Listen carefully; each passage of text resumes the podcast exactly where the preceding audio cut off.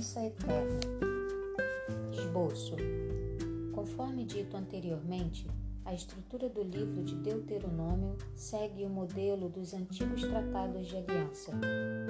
Essa é uma indicação clara de que a principal intenção teológica da última lição de Moisés é sobre a aliança de Deus com seu povo. Embora a noção de aliança seja antiga, a palavra berit, aliança, é usada pela primeira vez na narrativa de Noé para se referir à aliança universal de Deus com a humanidade, em Gênesis 6,18.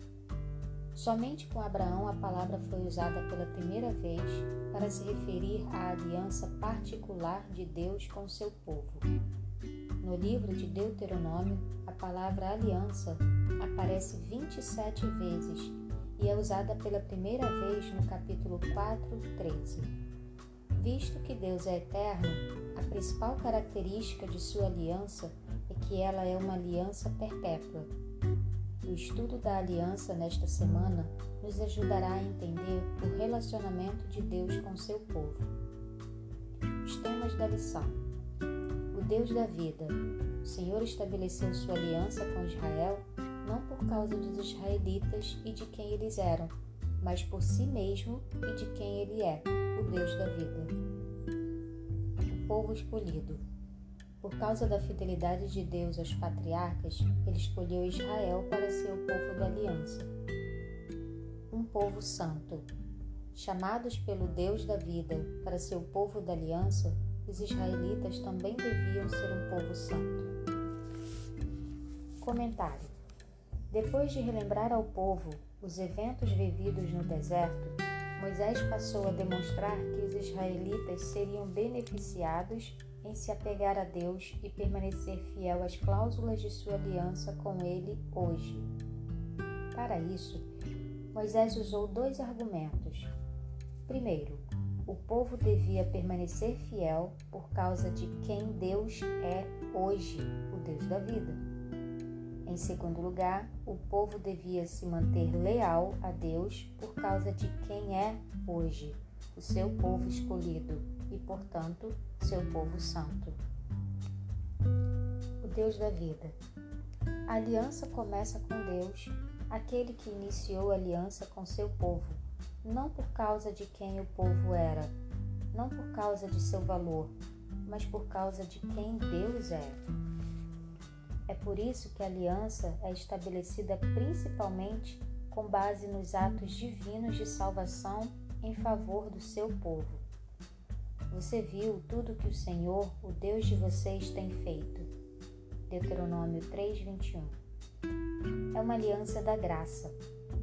Deus salvou Israel não por causa de obras que o povo fez, pois o povo era indigno e rebelde, mas por causa de sua graça é interessante e significativo que a mesma frase seja usada novamente no capítulo seguinte, Deuteronômio 4:3, para lembrar Israel do que Deus fez contra eles que seguiram Baal Peor.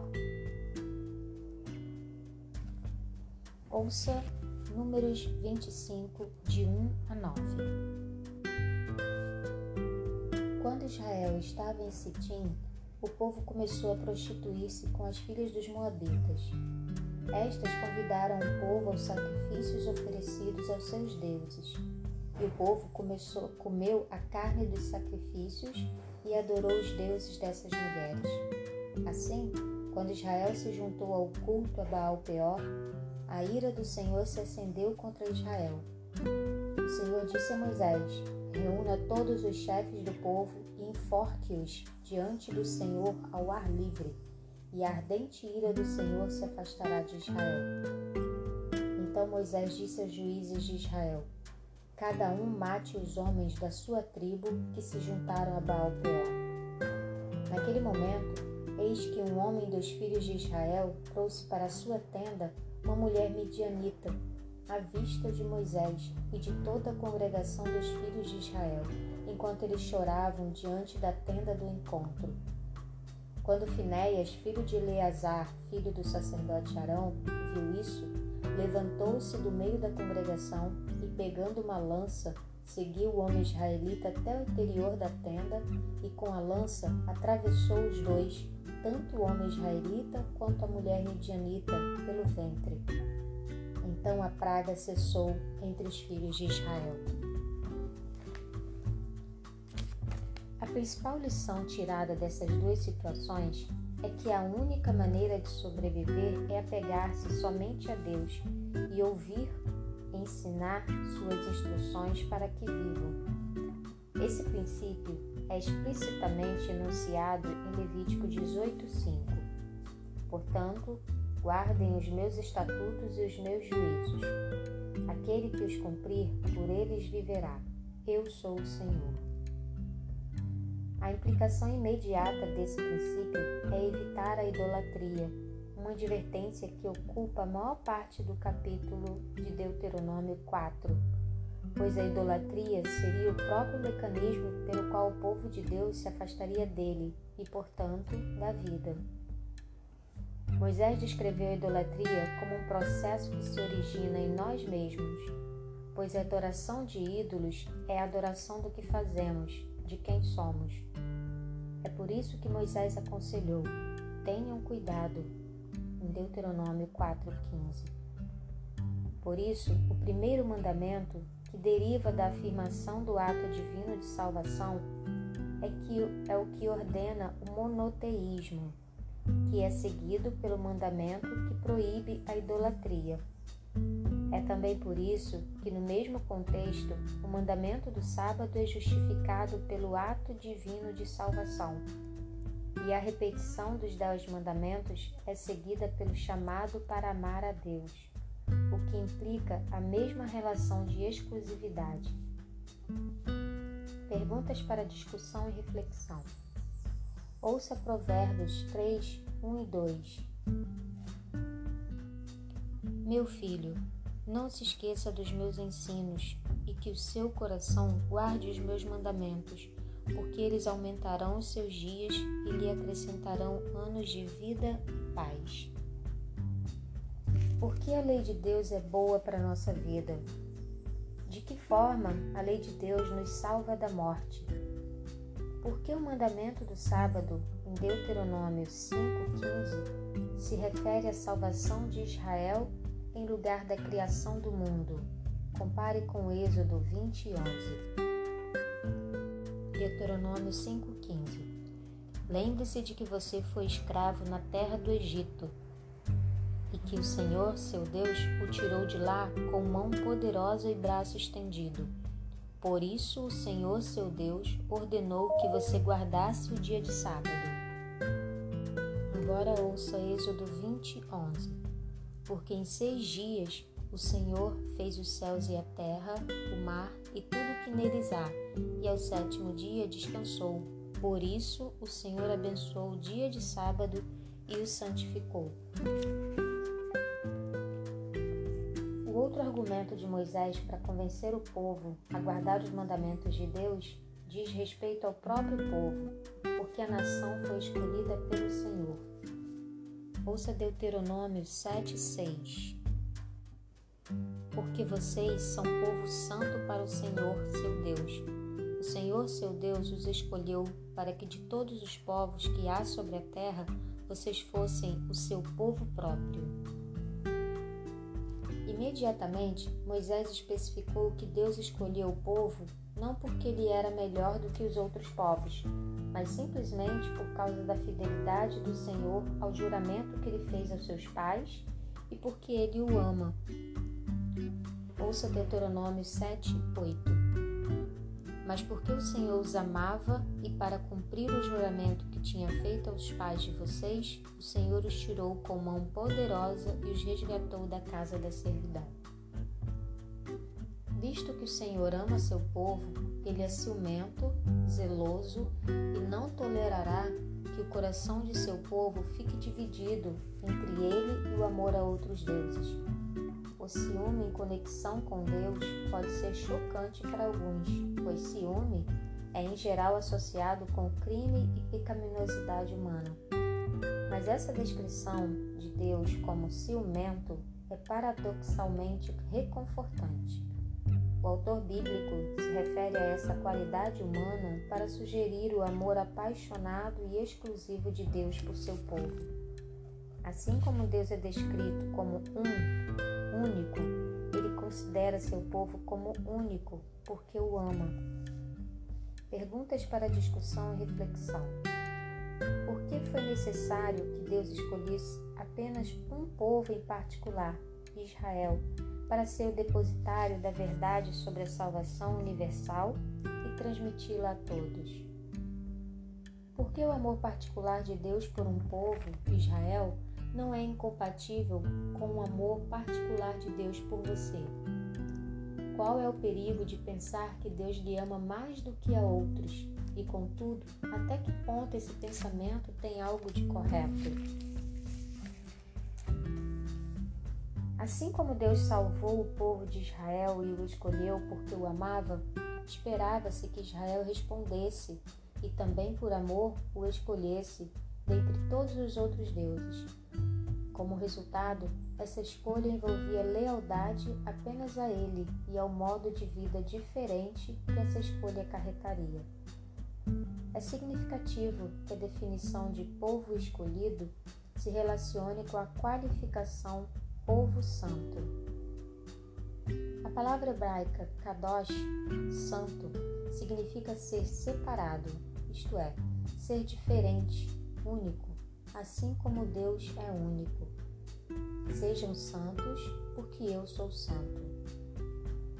Ser santo não se refere a uma qualidade estática, ser perfeito como Deus é perfeito e ser um santo. Ao chamar seu povo para ser Kadosh, santo, Deus chama Israel para ser seu povo, para ser separado dos outros povos para um relacionamento especial com ele. A preposição hebraica le, que está ligada a Deus, expressa essa ideia de pertencer a Deus em particular. Ser santo significa estar separado para um relacionamento especial com Deus. Vocês são povo santo para o Senhor, seu Deus. E a razão para essa separação é que o Senhor, seu Deus, os escolheu para que de todos os povos que há sobre a terra, vocês fossem o seu próprio povo. Deuteronômio 7,6 Ser santo é, portanto, um elemento importante na aliança. Essa não é uma qualidade estática, mas dinâmica, sempre presente e relevante. Ser santo não é algo que herdamos do passado por causa patriarcas ou pioneiros. Essa realidade da aliança é enfatizada na sua definição não foi com nossos pais que o Senhor fez esta aliança, e sim conosco, todos os que hoje aqui estamos vivos. Deuteronômio 5:3. Ser santo é uma exigência que diz respeito ao presente, hoje. Essa verdade presente é repetida muitas vezes no livro de Deuteronômio, precisamente porque somos chamados a ser hoje o seu próprio povo. Deuteronômio 26, 17 e 18. Outra passagem é ainda mais explícita e inclui na aliança pessoas que ainda não existiam. Não é somente com vocês que faço esta aliança e este juramento, porém com aquele que não está aqui hoje conosco. Deuteronômio 29, 14 e 15.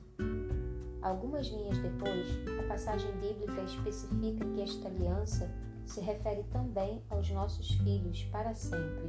Deuteronômio 29 e 29. Visto que essa aliança é sempre verdade presente, precisamos torná-la presente e sempre relembrá-la e continuar ensinando. Perguntas para discussão e reflexão. Sendo pecadores, como podemos ser santos? Por que a exigência bíblica de sermos santos, isto é, diferentes e separados do mundo, nos ensina como devemos interagir com o mundo atual. Aplicação para a vida. O filósofo judeu Abraham Heschel descreveu a resposta bíblica à pergunta: O que é viver? Como o segredo de ser humano e santo. Considere exemplos bíblicos de pessoas humanas, isto é, estavam em contato com a realidade do mundo, e santas, Liste as qualidades dessas pessoas, o que as tornava humanas e o que as tornava santas. À luz desses modelos bíblicos, como aplicar o princípio de ser humano e santo nas várias situações que se seguem? Você foi convidado para a casa de uma amiga. Ela, que não é adventista, serve uma refeição com carne de porco que ela preparou. Como você pode ser humano, isto é, amoroso e respeitoso com a sua hospitalidade, e ainda ser santo, não transgredindo a proibição de Deus contra alimentos impuros? Na igreja, um grupo de jovens atrás de você está rindo e conversando. Como você os ensina a ser reverentes e a respeitar o caráter sagrado do santuário, ser santos, de forma que ainda inspirem um relacionamento positivo com eles? Como você pode explicar a verdade da profecia a um grupo de descrentes e ainda ser claro, interessante e relevante? Sua igreja está dividida em dois grupos. Um deles gosta de enfatizar a justiça social, o amor fraterno e a importância da graça, enquanto o outro enfatiza o juízo e a lei. Sendo líder, como você administra a tensão entre os dois grupos?